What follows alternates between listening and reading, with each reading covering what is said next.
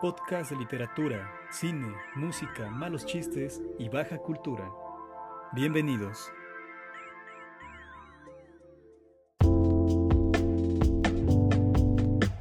¿Qué tal amigos?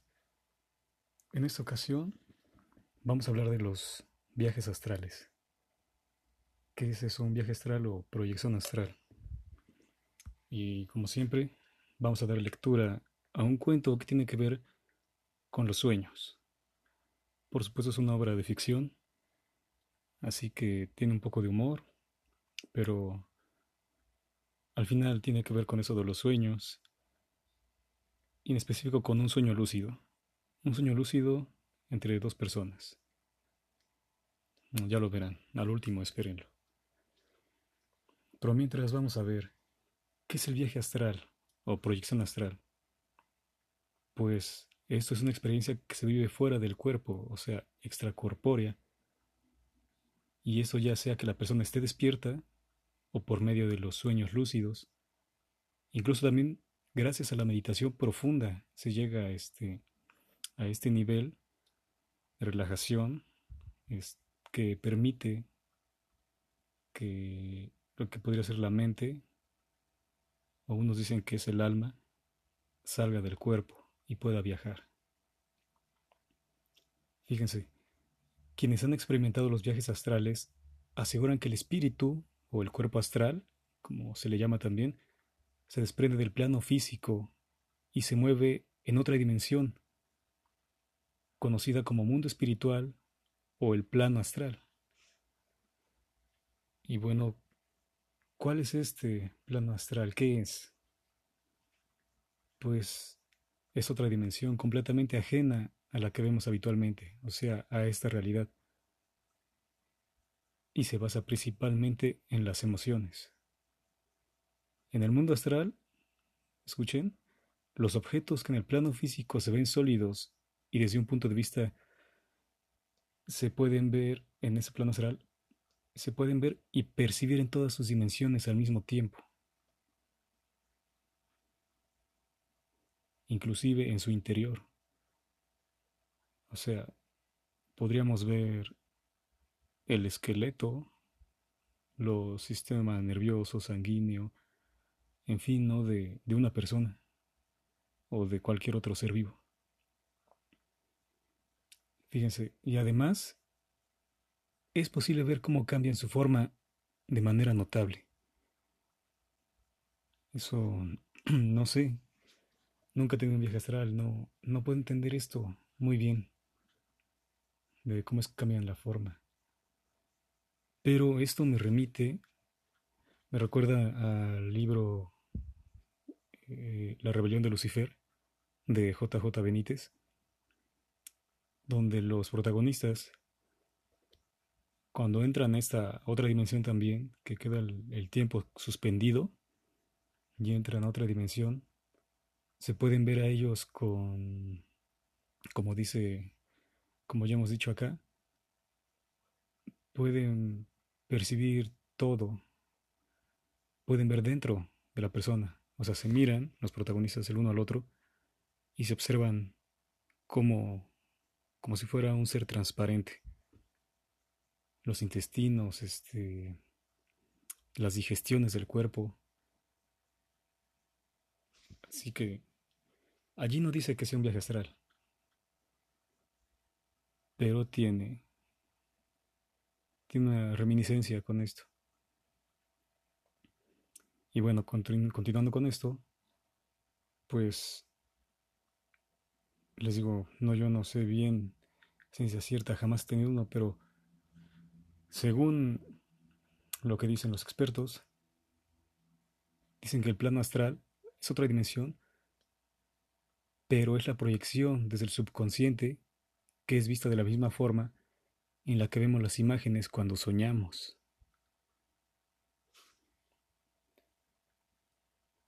Esto, después de que es, una proyección del subconsciente, pues vamos a ver que hay tres tipos de proyecciones. La primera, como ya le hemos mencionado, es la proyección astral, que permite visitar diferentes ambientes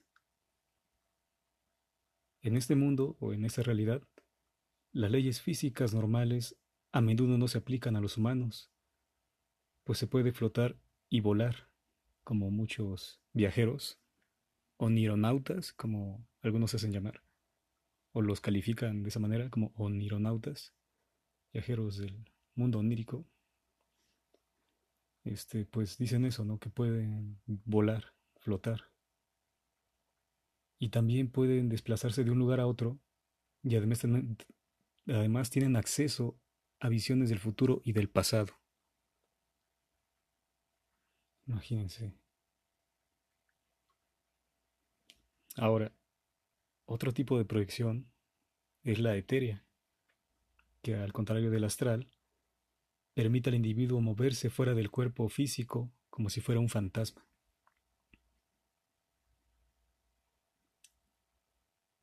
Para esto, los que han hecho esto, algunos dicen que eh, de pronto, siendo niños o adultos, empezaron a soñar y consiguieron esto, ¿no? Moverse a través de las paredes, vieron que su cuerpo, que su espíritu sale de su cuerpo y siempre hay prendido a ellos a lo que es el espíritu o el cuerpo astral uno como listón plateado, conectado desde el ombligo al ombligo del cuerpo físico.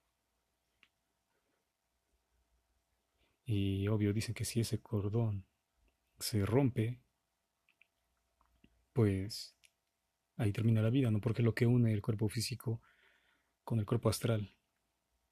O sea, esta realidad material con, el, con la realidad espiritual.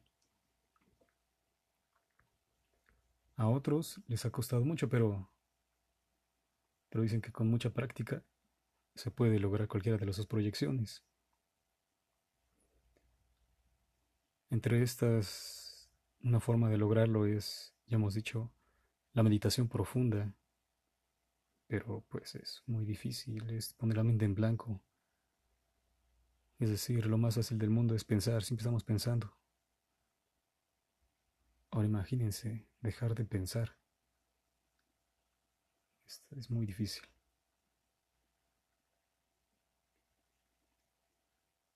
Bueno, entonces para finalizar, vamos a decir que los sueños lúcidos, que son las proyecciones astrales que suceden cuando estamos soñando, este, pues estas proyecciones significa que podemos estar en el mismo lugar y en la misma dimensión, pero, pero transportarnos de esta forma al plano astral. Vamos a ver, pero ¿qué hay en ese plano astral? Pues fíjense que algunas experiencias de aquellos que han hecho estos viajes han descrito los llamados este, parásitos astrales o parásitos energéticos. ¿Y qué son estos parásitos? Pues son organismos de energía que, como su nombre lo dice, no son parásitos como cualquier otro, como una tenia, eh, algún bicho de esos, como las lombrices intestinales, ya saben, que se aprovecha del cuerpo, de la, de la energía, del huésped, para crecer, para progresar. Por supuesto, no mata al huésped hasta que termina su ciclo. Así como hay muchos parásitos, no recuerdo ahora cómo se llama el parásito de, de la mantis religiosa, que, que, que se diría que la vuelve una, zombie, un zombie. He visto videos en internet donde colocan a una mantis en una tina pequeña de agua, en una vasija de agua o en un lavabo con, con agua previamente tapado. Ponen a la mantis ahí, la colocan. Por supuesto no hay mucha agua, la mantis puede caminar de pie sin ahogarse pero lo que los videos dicen es que según la mantis ya está muerta y es controlada por este, este parásito. Entonces la mantis cuando siente el agua, cuando está en el agua, el bicho sale por el recto o por alguna cavidad, este, empieza a salir y es una lombriz gigante, respecto del cuerpo de la mantis, así como la tenia que, que se, que se este, que progresa en el, en el, intestino de una persona que llega a medir 3, 5 metros, así este, así este parásito de la mantis. Y es que sale en el agua porque hay completa su ciclo este, de vida para otra vez este, insertarse o este, penetrar, asaltar a otro, a otro ser y continuar su ciclo de vida. Según este bicho, cuando ya está por, por morir, debe salir de ese cuerpo de la mantis, entonces conduce a la mantis a un cuerpo de agua, sea un charco o este, un río, y la suicida. Aunque no habría tal porque según ya está muerta. Pero ya es como un robot nada más, como el esqueleto. Y, y el que controla eso es la, este bicho. Entonces llega ese cuerpo de agua y ahí sale esta lombriz enorme. Pues así es, así son también los parásitos energéticos. Fíjense, esos parásitos progresan,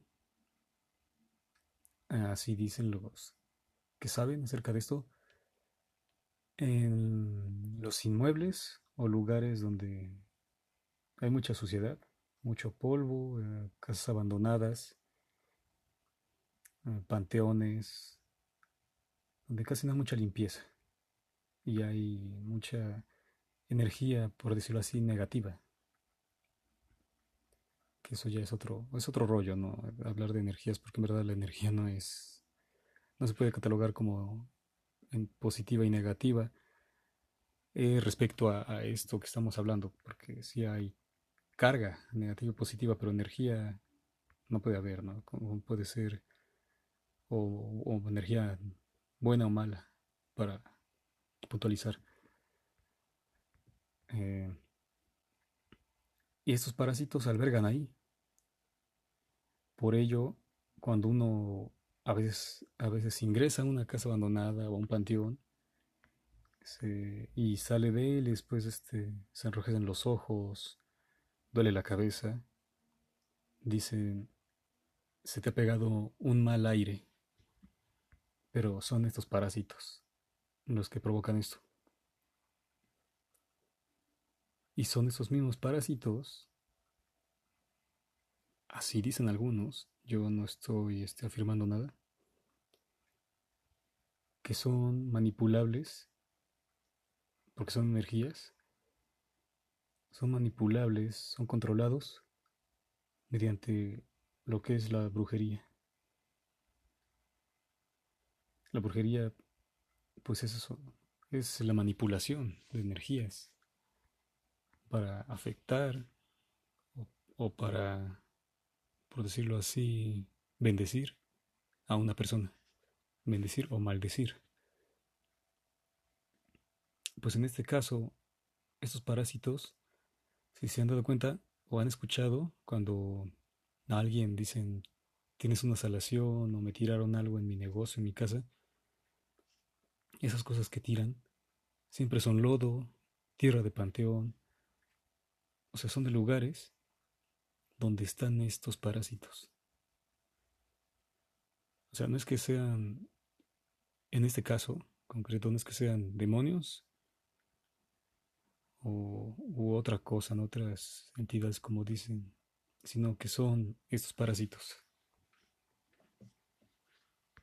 Fíjense, yo conocí este una persona que me contó sobre su madre.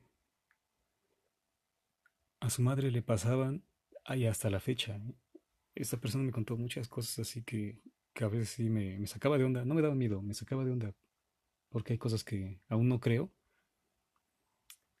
Pero ya eh, juntando, atando cabos, puedo decir que es esto.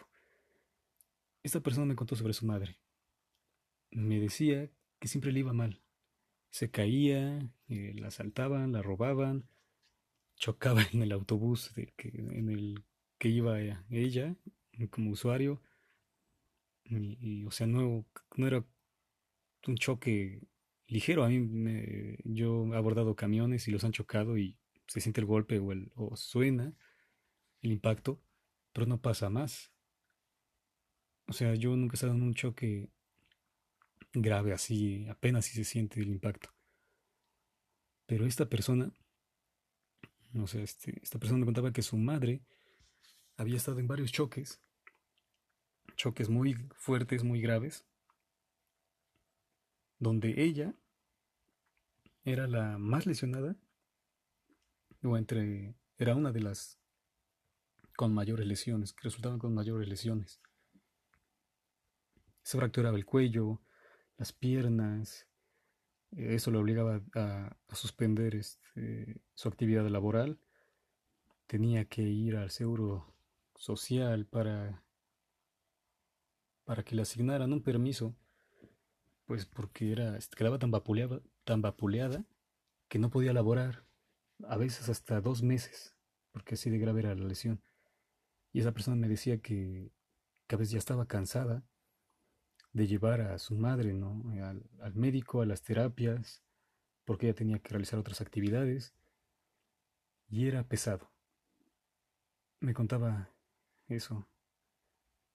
Incluso su familia le dijo, cuando le dijo que siempre está cayendo, apenas me contó también que, que chocó otra vez el camión donde iba y resultó lesionada y, me dijo otra vez eso, que la llevaba a, a las terapias, a las consultas, y ya había perdido ella dos semanas de clase por estar con su madre, cuidarla, llevarla, trasladarla, en fin, darle de comer. Entonces una vez, sus allegados, sus familiares, en broma, porque luego así dicen, dicen, este, tienes mala suerte, ¿no? Hazte una limpia.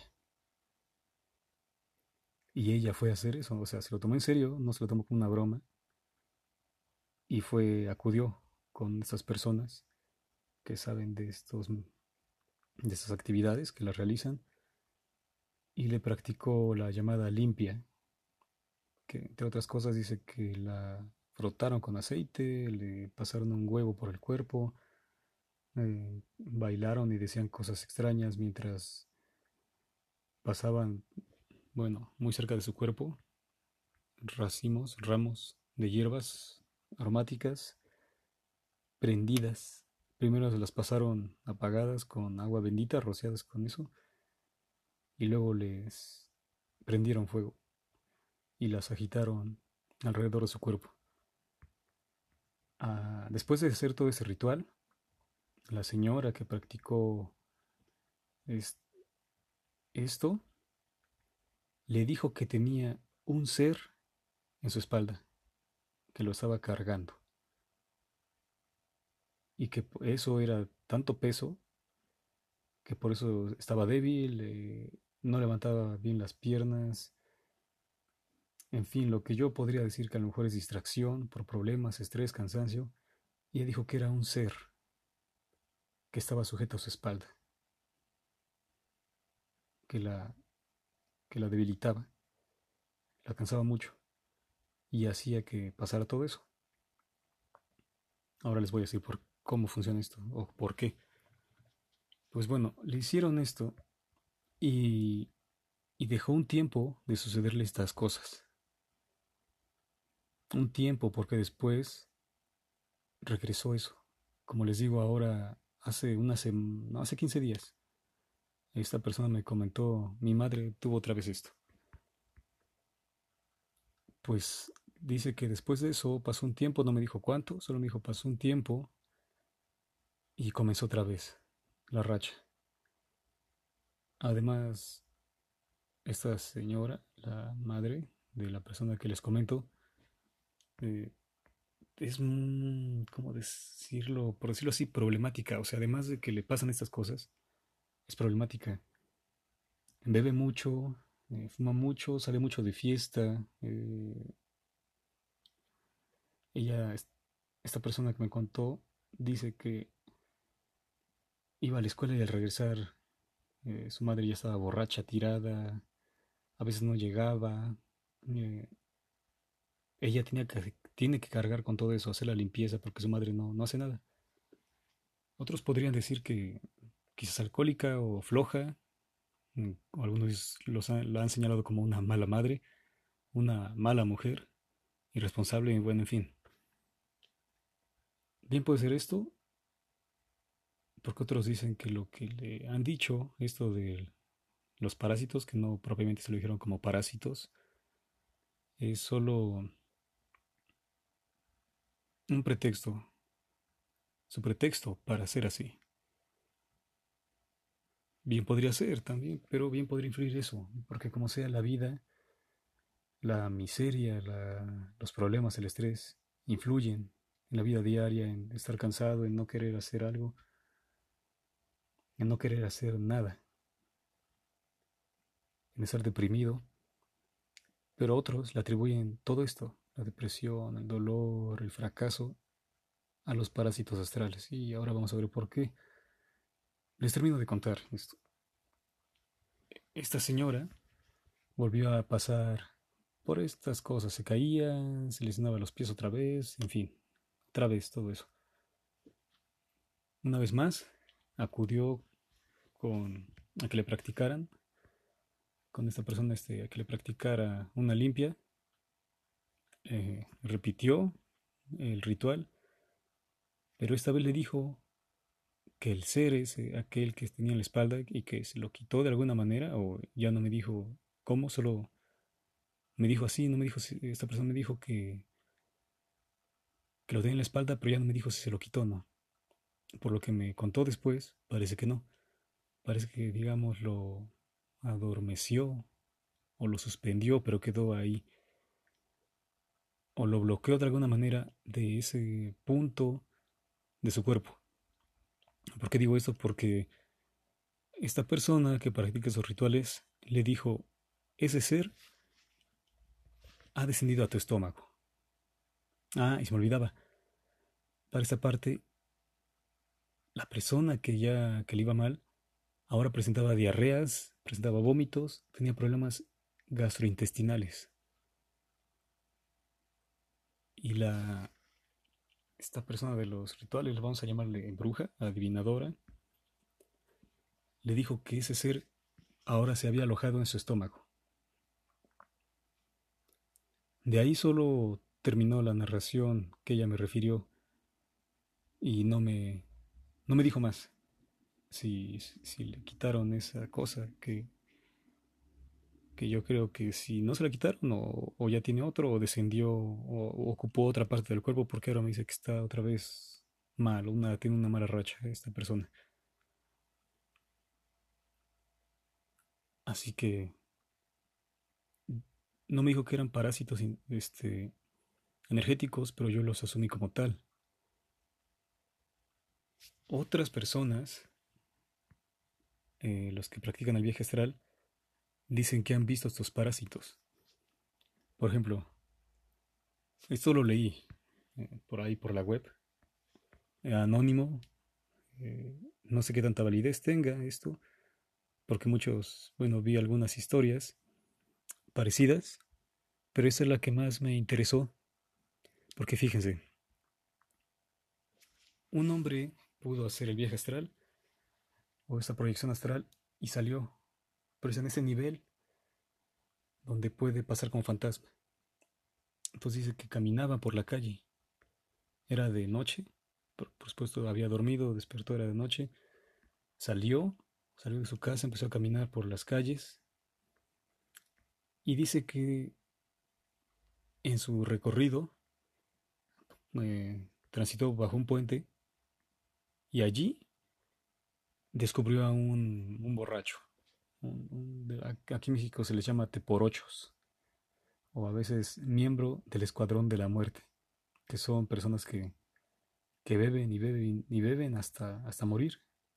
O sea, ya su único fin en la vida es beber, perderse hasta que mueren.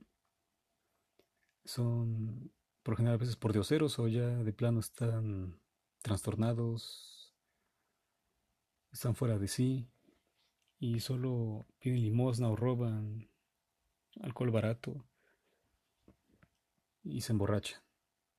Se embrutecen y digo, así están hasta que mueren, siempre están embrutecidos. Pues bueno, esta persona que, que caminaba por allí en su forma astral, por medio de su cuerpo astral, descubrió a, esta, a este borrachín. Estaba tumbado, pero dice que lo que le llamó la atención es que había algo extraño primero. Lo primero que vio fue algo raro, como una cosa informe, pero que se movía. Cuando se acercó, descubrió, no dice el número, pero decía muchos parásitos, como lombrices o como babosas, que caminaban. Yo me imaginé el movimiento como las larvas de una mosca en la carne putrefacta. Así, estaban sobre el cuerpo de este hombre. Estaba parasitado. Ahora, esta imagen se repite en personas en, en este tipo de situación. Como les digo, esta señora que les conté no está en esta situación, pero le va mal. ¿Y por qué pasa esto? ¿Por qué parasitan estos seres? Pues se dice que parasitan y por general son personas en esta situación porque esos seres se alimentan del dolor, de la energía, de la energía pero que produce el dolor, la miseria.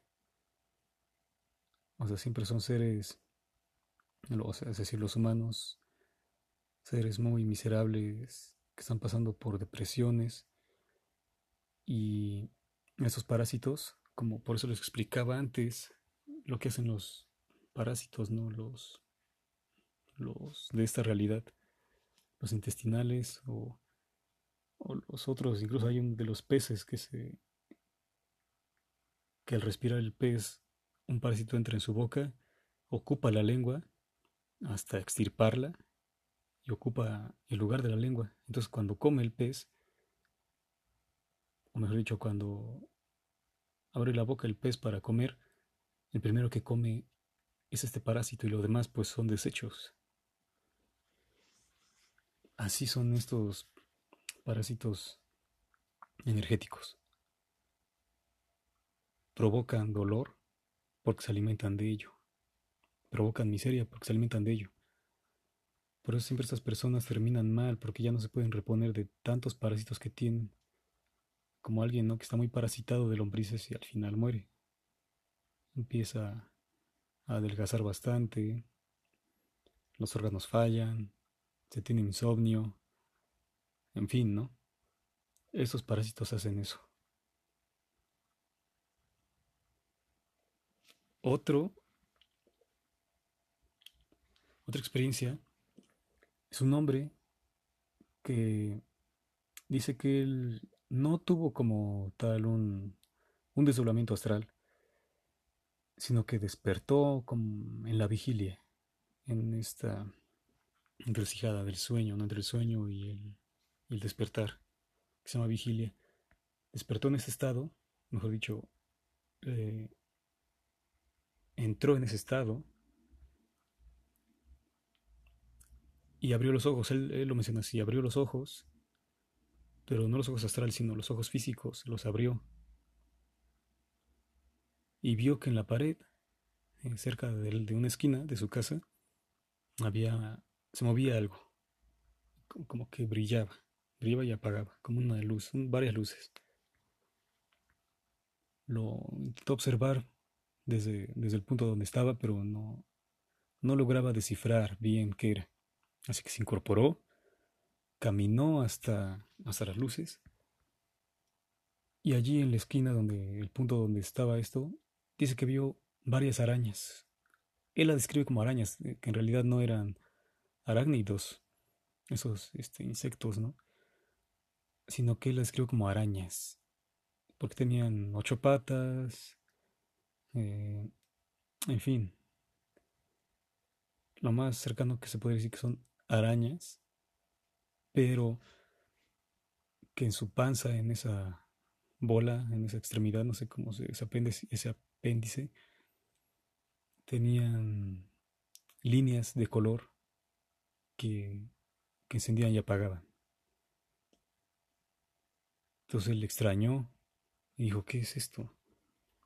Le dio asco, por supuesto, entre asco, miedo, incertidumbre.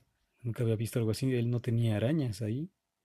Así que tomó un zapato y dice cuando estaba a punto de golpearlas, simplemente se esfumaron, desaparecieron.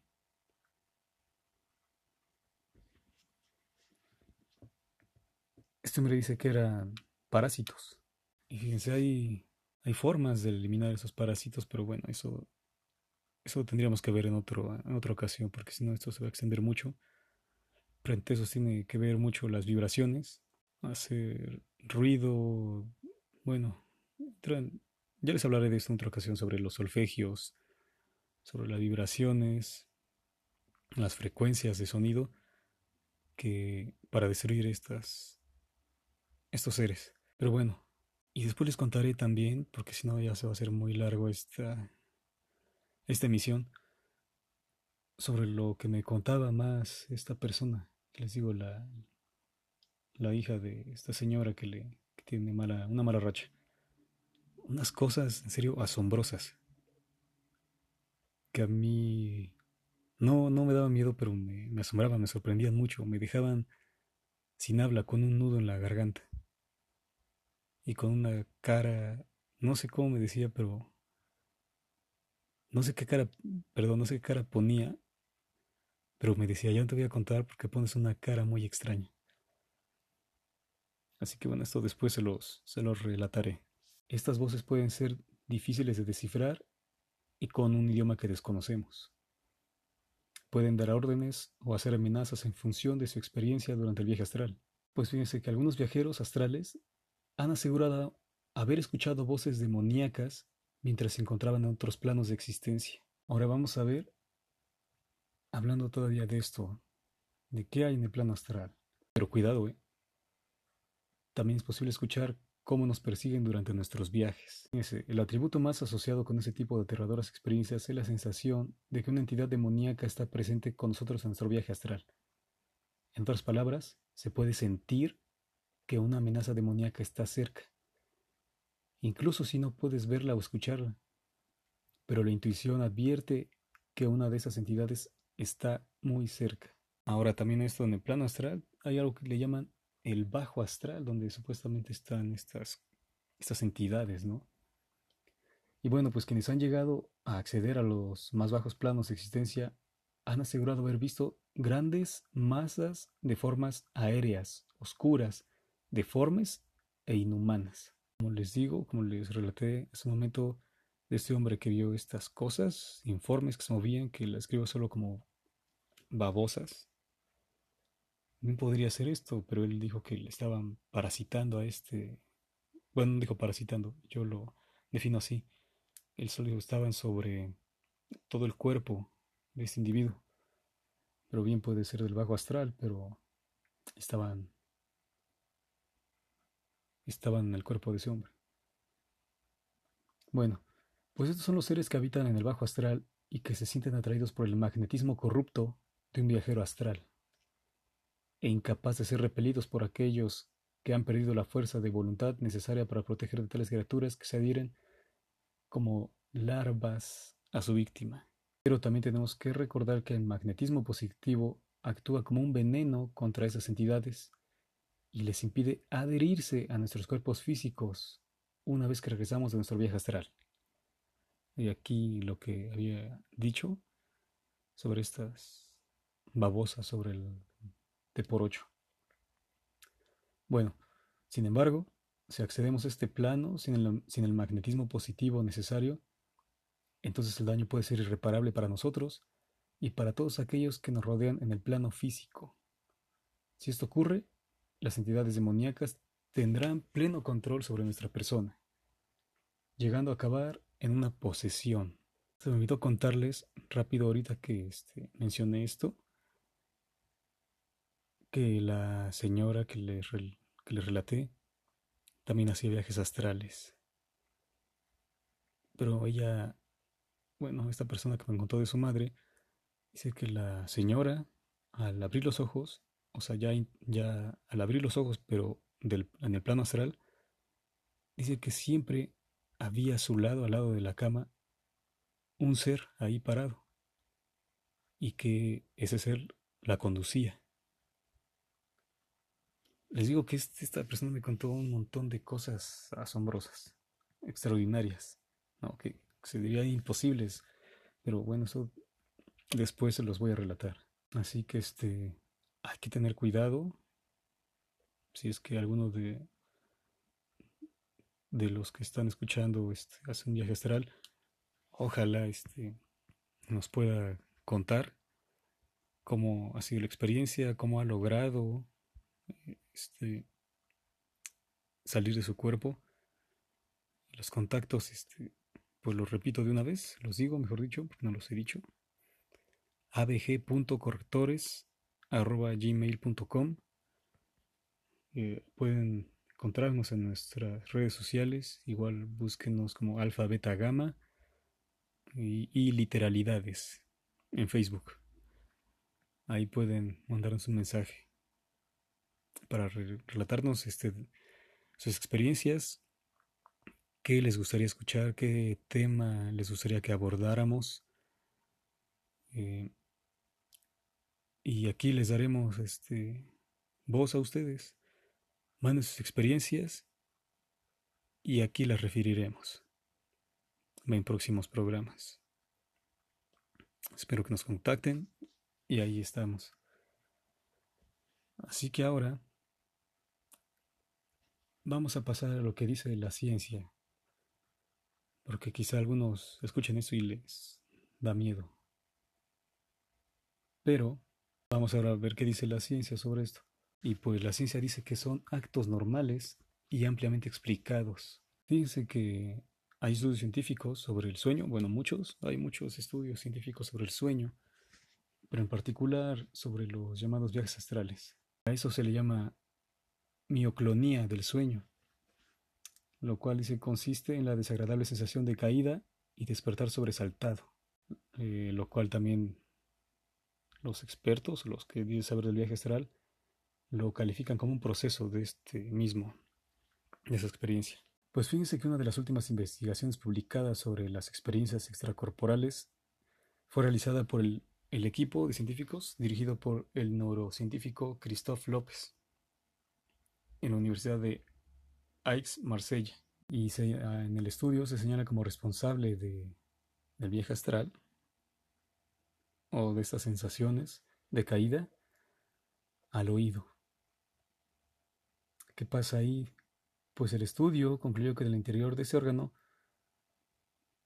se localiza el sistema vestibular, el cual es el encargado del equilibrio de nuestro cuerpo y que en ocasiones, cuando este presenta una inflamación o patología, pues esto provoca mareos, vértigos, sensaciones flotantes o aturdimiento. El doctor López, o sea, el que lidera este, esta esta investigación, llegó a esta conclusión que viaje astral o estos, estas sensaciones, aturdimiento, de vértigo, eh, tienen que ver con el oído tras estudiar a 420 personas. La mitad de estas personas presentaban algún tipo de dolencia en el oído con antecedentes de mareos y vértigos y el resto eran individuos sanos y con características similares al otro grupo. Entonces se pudo determinar que quienes aseguraban haber experimentado algo similar a lo que ellos calificaban como viaje astral, se encontraban mayoritariamente dentro del grupo de personas con problemas en el sistema vestibular. Curiosamente, en lo que sí coincidían los miembros del primer grupo y quienes no padecían del oído, pero aseguraban haber tenido alguna experiencia extracorpórea,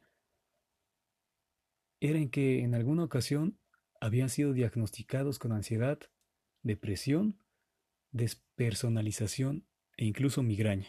Eso lo dice la ciencia.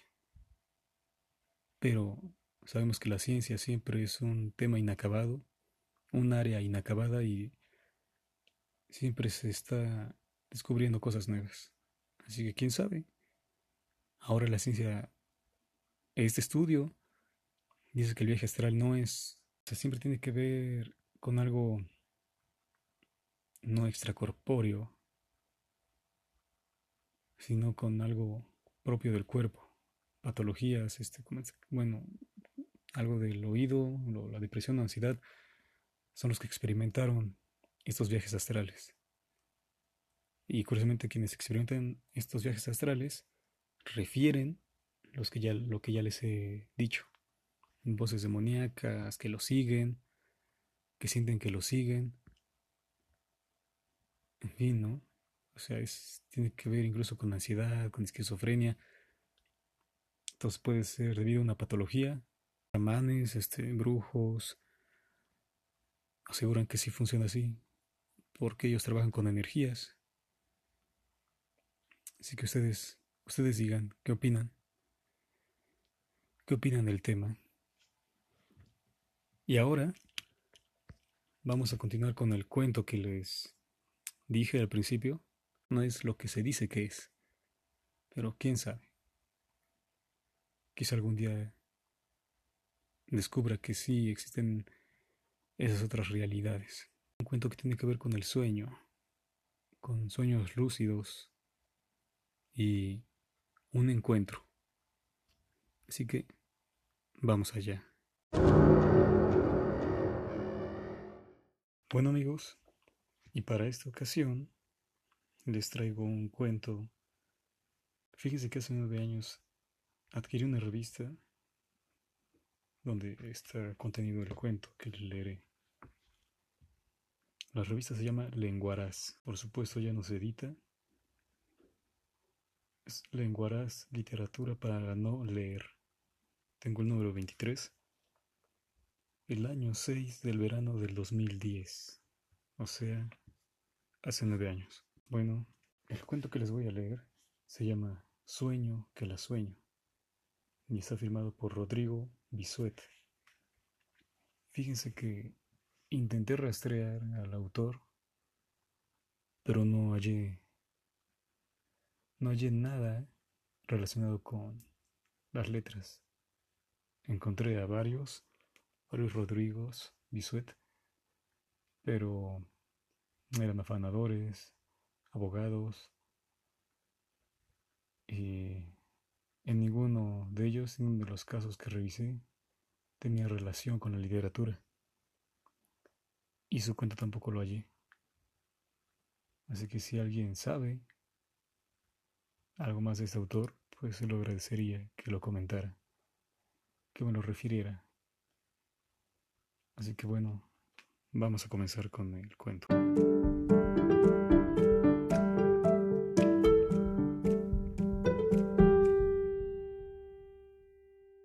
Sueño que la sueño. E inicia con un epígrafe.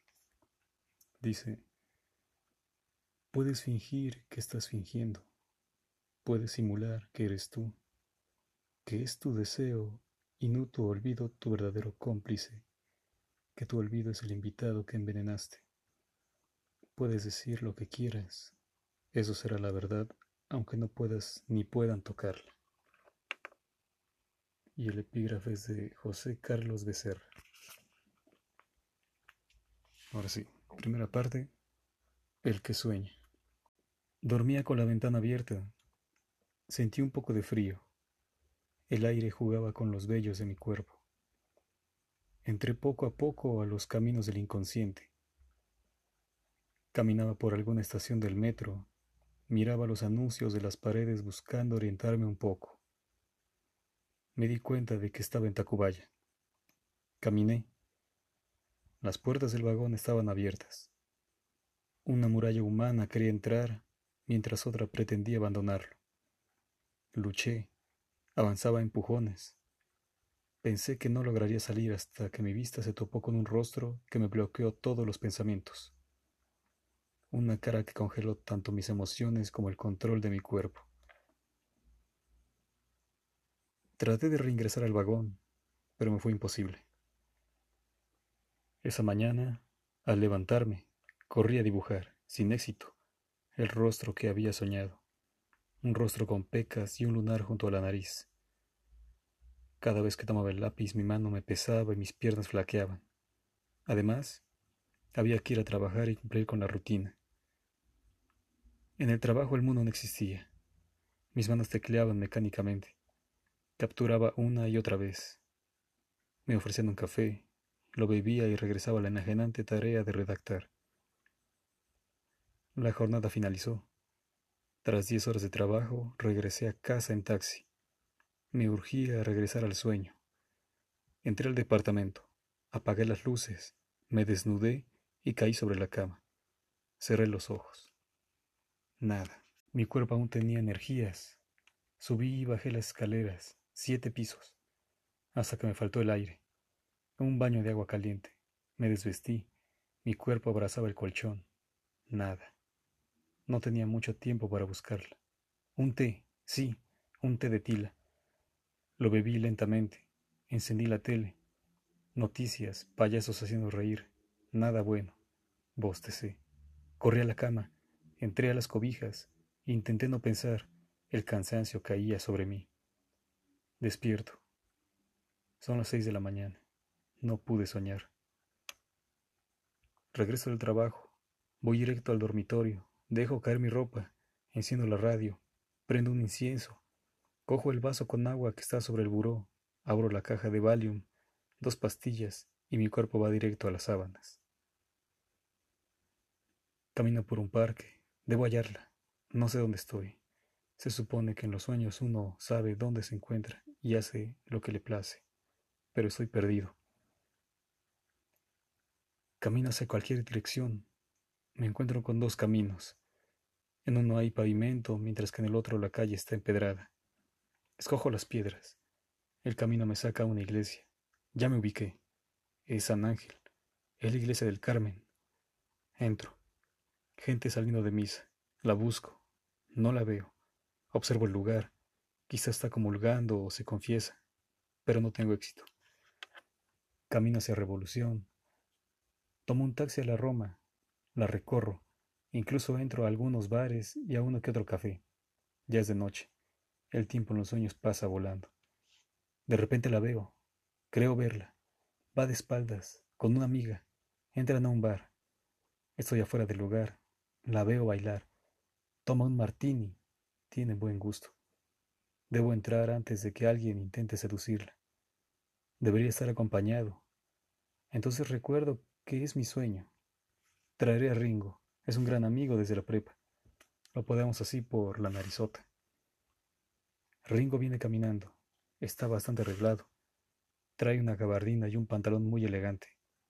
Me miro. No puedo quedarme atrás. Rápidamente me cambio de ropa. Un pantalón de lino una guayabera negra. No necesito más. Entramos al bar. Pedimos unos tragos. Vamos por las chicas. Que el sueño se acabe. No es ella. Es igual de hermosa, pero no tiene lunar, ni las pecas. Le falta mucho para ser ella. Tanto me costó encontrarla como para desperdiciar mi sueño con alguna equivocación. Salimos. Discuto con Ringo. Él ya había ligado. Le digo que se quede, que no me importa, y, tras subir al metro, tras buscarlo una vez más, despierto. Son las diez de la mañana. No me baño. Me visto y salgo rumbo al trabajo. Tengo que reponer mis horas perdidas. Salgo un rato después. Paso a comer algo. Una comida corrida. Le digo al mesero que café no. Podría quitarme el sueño. Regreso a casa. Duermo. Antes un Valium.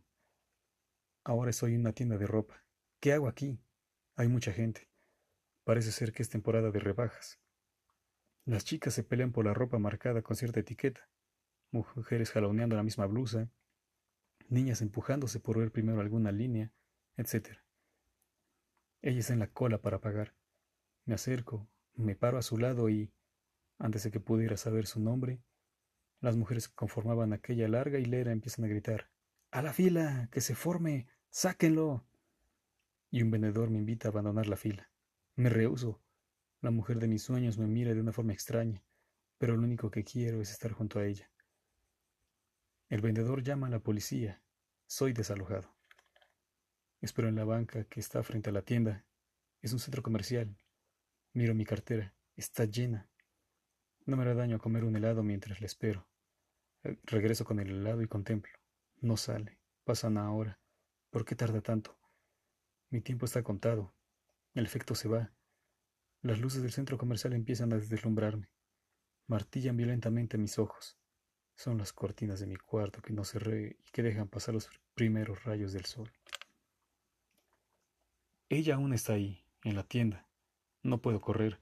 Me cuesta mucho trabajo hallarla. Estiro la mano, otro Valium y regreso al centro comercial. Mi helado ha desaparecido. Ella sale por la puerta de la tienda de modas. Camina sin compañía. La sigo. Ella voltea y agiliza el paso. Entra a un café. Se sienta. Ordena. Le llevan un capuchino. Me acerco. Me pregunto si puedo sentarme. Ella niega con la cabeza. Le pido solo un momento. Llama al mesero, le pide que me corra. Le digo que soy cliente, me asigna una mesa lejana. Salgo. ¿Por qué no puedo mandar en mis sueños? Me escondo, la veo salir. Abandona el centro comercial. Abordo un taxi. Hago lo mismo.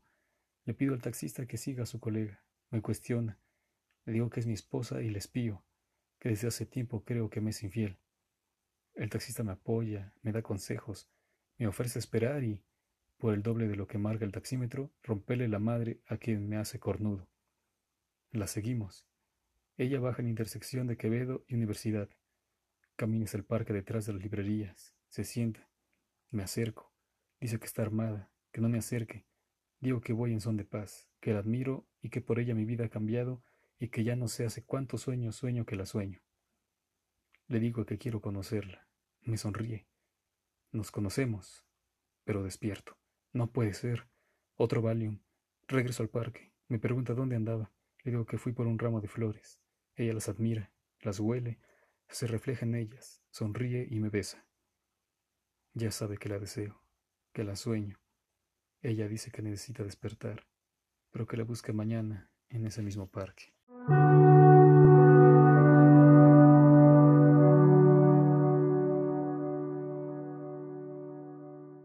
2. La soñada. Desde hace varios días mis sueños me son ajenos. No los puedo controlar. El tiempo, los espacios, las personas, todo es muy confuso. Creo que fue a partir de un sueño.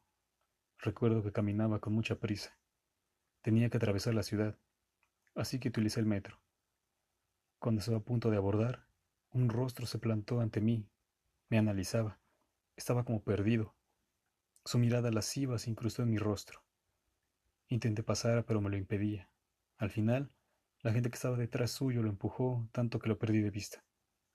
Recuerdo que intentó reingresar al vagón, pero le cerré las puertas. Al fin y al cabo, seguía siendo mi sueño.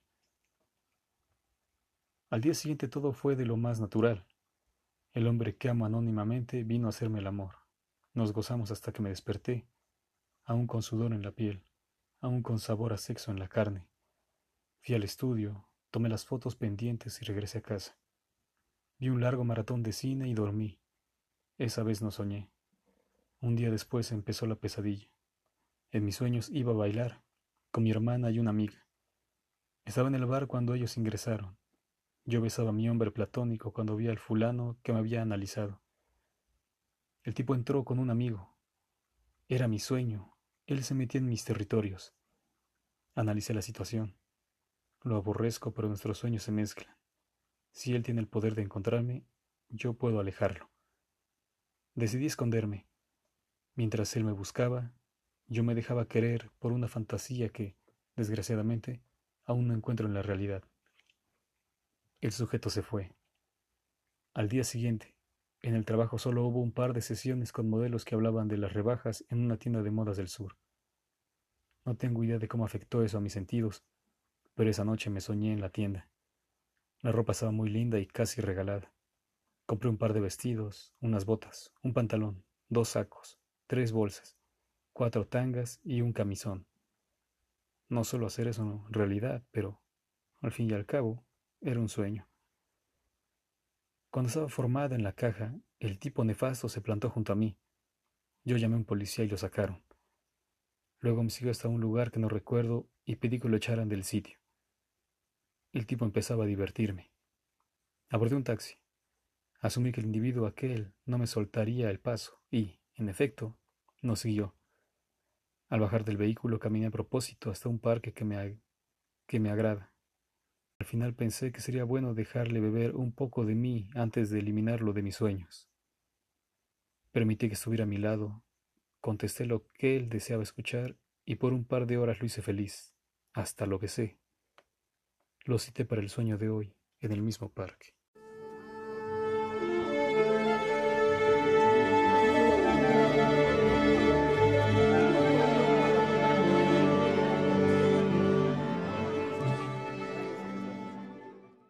3. La suma de las partes. Mar y Jaime tuvieron un día cualquiera. Sin embargo, le surgía terminar o iniciar aquella historia que a ninguno dejaba en paz. Jaime acudió a su pastillita para encontrar a Mar en el sitio acordado. Era una tarde nublada. Ella lucía un abrigo negro que casi bailaba con el suelo. Él, un pantalón de vestir y una guayabera negra. Ella pensó que tal vez ese era el atuendo para sus sueños. Él dejó su cuerpo al lado del deseo y ella sonrió. Caminaron. Quizá le dieron ocho o nueve vueltas al parque. Luego ella se invitó al departamento de Jaime. A este le daba un poco de pena llevarla a su hogar, tal vez por el desorden, tal vez porque era una vivienda demasiado modesta. Pero al final recordó que estaban en un sueño y su departamento fue decorado con el mejor gusto. Entraron. Él destapó uno de sus mejores vinos, escogió las más elegantes copas y dejó que la oscuridad y el tinto hicieran su trabajo. No hablaron mucho. Ella le dijo que ya no sabía quién gobernaba aquel sueño, si él era el invitado o viceversa. Pero lo que sabía muy bien era lo que él deseaba, hacerle el amor hasta que la caja de Valium se agotara. Él se sorprendió, pero le informó que estaba en lo cierto. Quería besar cada uno de sus poros, beber cada uno de sus orgasmos, pintar un lienzo con las gotas de su sudor. Quería amarla, mientras intentaba hacer más larga la lista de sus deseos. Mar lo interrumpió y le dijo que estaba bien, que si esos eran sus deseos, los haría realidad.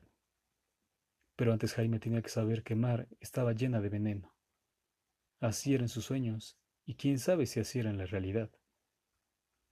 Su interior era veneno puro, veneno encendido, veneno enardecido. Mar amenazó que cada beso le quitaría fuerza, cada abrazo le desgarraría el alma. Cada vez que fuera penetrada, una parte de Jaime se quedaría en las entrañas de la mujer. Al escuchar aquello, el hombre dejó de beber el vino para servirse cuerpo, agua, arena y sol de mar. La tomó entre sus brazos, recorrió con sus labios cada uno de sus rincones, acarició su sexo como si fuera una lámpara mágica a la cual le pediría que ese momento fuera eterno. La desvistió, la gozó, trepó en sus colinas, escaló cada una de sus montañas, navegó por toda su sangre y se embriagó con cada gota de veneno.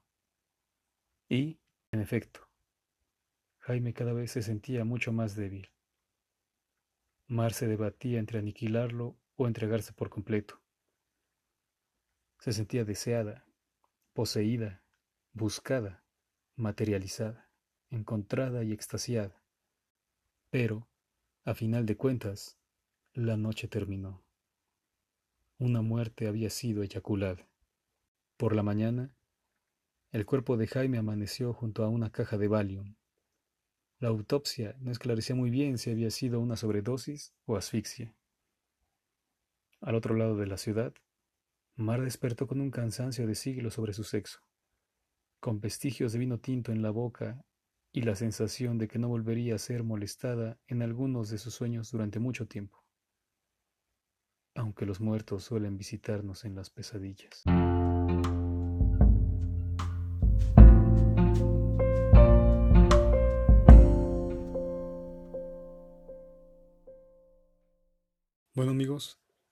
Hemos llegado al final de esta emisión. Espero que les haya gustado.